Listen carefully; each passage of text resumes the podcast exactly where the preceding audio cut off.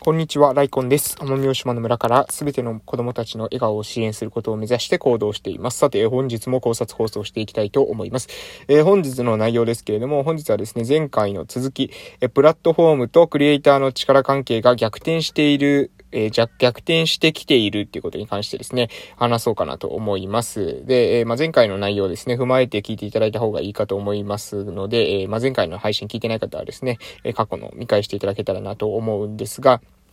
まあ、いろいろと割愛してからですね、もう、あの、ちょ、結論から行かせていただきますと、えプラットフォームとクリエイターの力関係が、えー、逆転している、逆転してきているっていうことは、これね、どういうことを、えー、何を言っているのか。っていうことに関してですね。で、どういう状態を指しているのか。うん、っていうことなんです。じゃあ、た、まあ、例を、具体例を挙げてですね、話していこうかなと思いますけど、じゃあ、プラットフォームっていう時に皆さん何が浮かびますかね？えー、例えばですね、動画の配信プラットフォームとしては、まあ、YouTube は結構、えメジャーですよね。私たちの、えー方もですね、YouTube で動画投稿してますけれども、えー、プラットフォーム、そして、えー、クリエイターっていうのはそれに対してコンテンツを作る人ですよね。なので、まあ、YouTube 自体が、えープラットフォームであって、で、私たちは、えリハビリのですね、動画を S リハ塾としてですね、投稿しているわけなんですが、え S リハ塾という動画のコンテンツクリエイターがいると。で、え昔はですね、このプラットフォーム側が強かったわけです。じゃあ昔のプラットフォームってこれ何かというとですね、えー、例えばテレビだったりとか、ラジオだったりするわけですね。で、このテレビとかラジオ、えー、なぜですね、ラジオとかテレビの方が、えー、クリエイターより強かったのかというとですね、これは、えシンプルに、えそのテレビとかですね、ラジオとかっていうものが、これが非常にですね、参入障壁が、え高くて、えまあ、何ですか、制度によってですね、厳しく管理されてきた。えーっていう歴史があるからですね。なので、誰でも彼でもですね、そのテレビ事業はできませんよね。えー、おそらく総務省ですかね、の、えー、許可が必要なはずです。で、ラジオに関してもですね、えー、誰でも彼でもですね、そのラジオを開くってことはできません。許可を、えー、取るっていうのに、え、かなりですね、大変なプロセスを伴うというところです。え、ですので、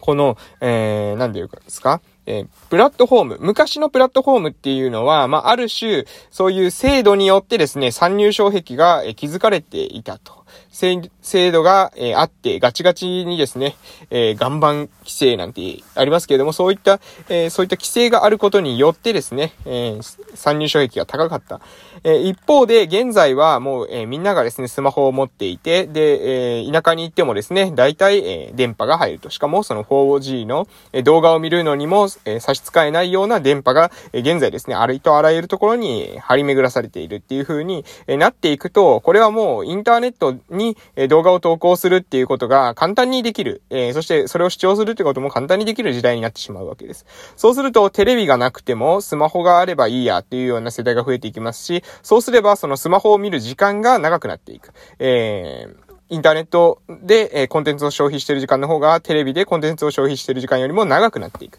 そうすると、えー、インターネットというのは、まあ、皆がですね、平等に使える、えー、そういったプラットフォームに、えー、基本的になっておりますので、そこでアプリを作って動画を投稿するっていうことをですね、誰しもが挑戦できるようになった。要するに、プラットフォーム側がですね、その参入障壁っていうのがぶっ壊されたっていうことですね。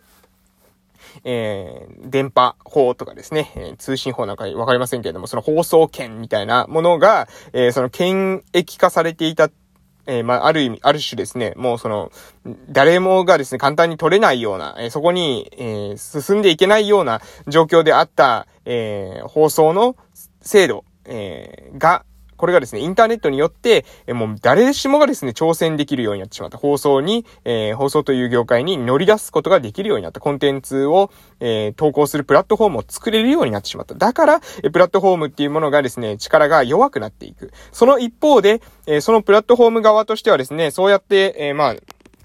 競争がですね、発生するようになってしまった。えー、昔だったら自分たちがまあそういう、えー、何ですか、落とされにくい城を取ってしまえばですね、落とされにくいわけなのでね、えー、他から攻撃されるっていうこと、他から守るってことは非常にたやすかったんですけども、そうではなくて今はですね、もうどこにでもですね、城が乱立する、えー、そしてど、どこの城がですね、えー、強いかどうかってことがわからなくなってしまう。えー、こういった時代においては、えー、何が重要なのかというと、えー、どこ、どのコンテンツがですね、えー、人を集めることことができるのか、集める力があるのかっていうことです。うん。これはまあ簡単に言うと、ゲーム機ですね。いろんなゲーム機がありますよね。Xbox とかですね、PlayStation とかですね、えー、Nintendo Switch とか様々なものがありますけれども、これですね、様々な機器で、えー、何ですか、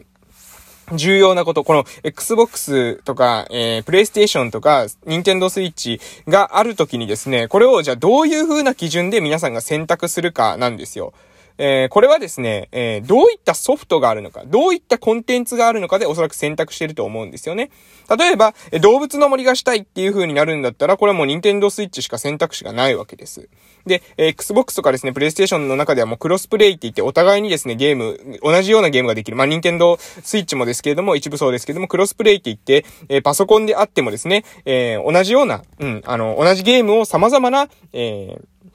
ハードで体験するっていうことも最近できるようになってきています。えー、それでもですね、まだまだ、えー、何ですか？この、これでしかできないゲームっていうのも存在するっていうのも事実なんですよね。プレイステーションでしかできない。うん。えー、そういったものがある。そうなった時に、え、そのプレイステーションの、を、え、買う理由っていうのはこれ何かというと、そのコンテンツを、え、楽しみたいから、そこをですね、えー、そこに進んでいくわけです。私たちっていうのは。だから何が言いたいのかというと、えー、YouTube が勝つのか、テレビが勝つのかとか様々な議論がされますが、えー、私たちがですね、結局重要なのはこれ何かというと、そこに見たい何かがあるか、体験したい何かがあるか、これがですね、えー、そのプラットフォームを選ぶ基準になってきている。だからこそ、それを生み出すコンテンツのクリエイター、クリエイターの力が、えー、強まってきているということなんでございます。なので、プラットフォームの参入障壁が崩壊して誰もがプラットフォームに挑戦できるような環境が整ったからこそ、そのプラットフォームを選ぶということが私たちに可能になった。じゃあ選ぶ基準って何かというと、コンテンツによって私たちは選んでいる。任天堂スイッチを、えー、選ぶ理由は動物の森がしたいから。こういうことなわけですね。で、そうやって選ばれるプラットフォームになるためには、えー、選ばれるコンテンツを持っていなければいけない。なので、コンテンツを生み出せるクリエイターの力関係が増してきているっていう、こういう構造なわけでございます。で、えー、もう一つですね、もう一つポイントとして、えー、話したいことがありまして、それはですね、じゃあ、プラットフォームの力が弱まってきてるってことは、これどういうことなのかっていうことを、またこれ違う視点からですね、ちょっと考えていきたいと思うんですね。プラットフォームって何でしょうねプラットフォーム側っていうのはこれ何なのかというと時に、え、プラットフォームっていうのはですね、私はですね、まあ、ニアリイコール株主だというふうに考えています。プラットフォームっていうのは株主。まあ、株主というか、えー、投資者というふうな言い方をしてもいいかもしれませんね。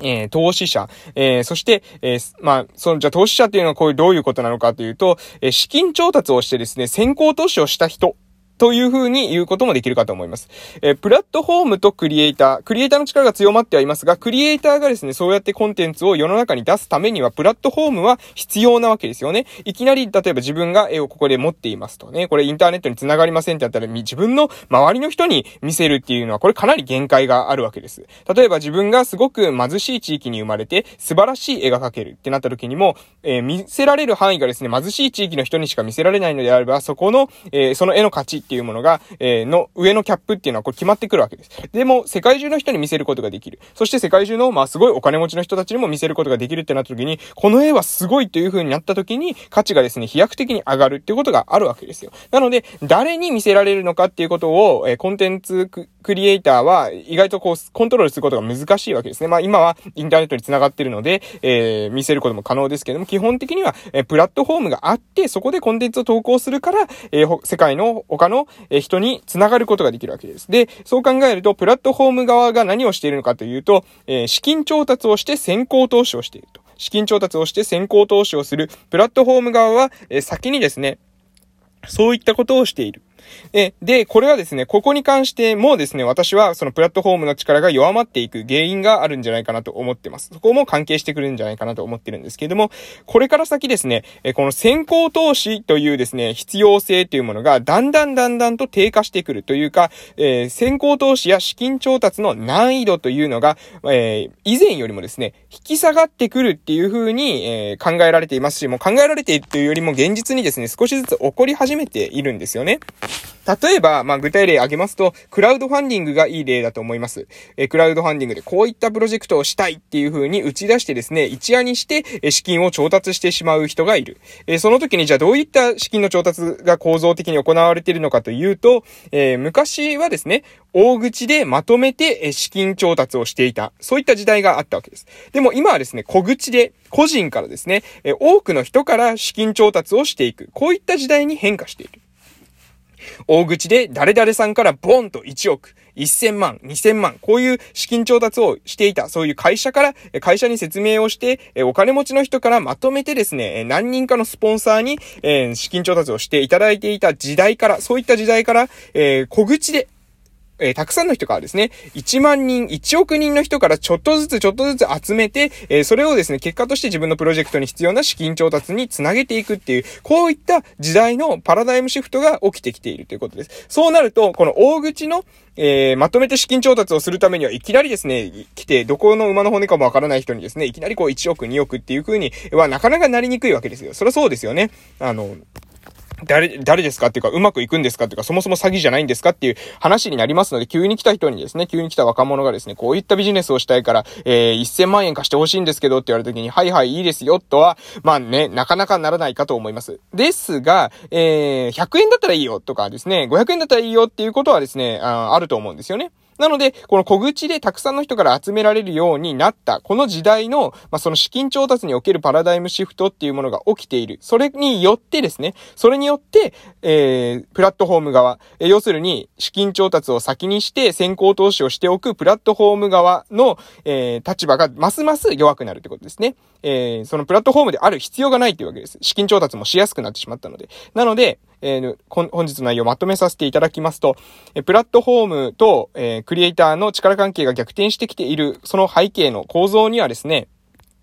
えプラットフォームの参入障壁が下がってしまったこと。そして、え資金調達が容易になってですね、誰しもがプラットフォームを生み出せるし、えプラットフォームがしなければいけない役割っていうものが不透明になってきている。それを別にプラットフォーム側だけ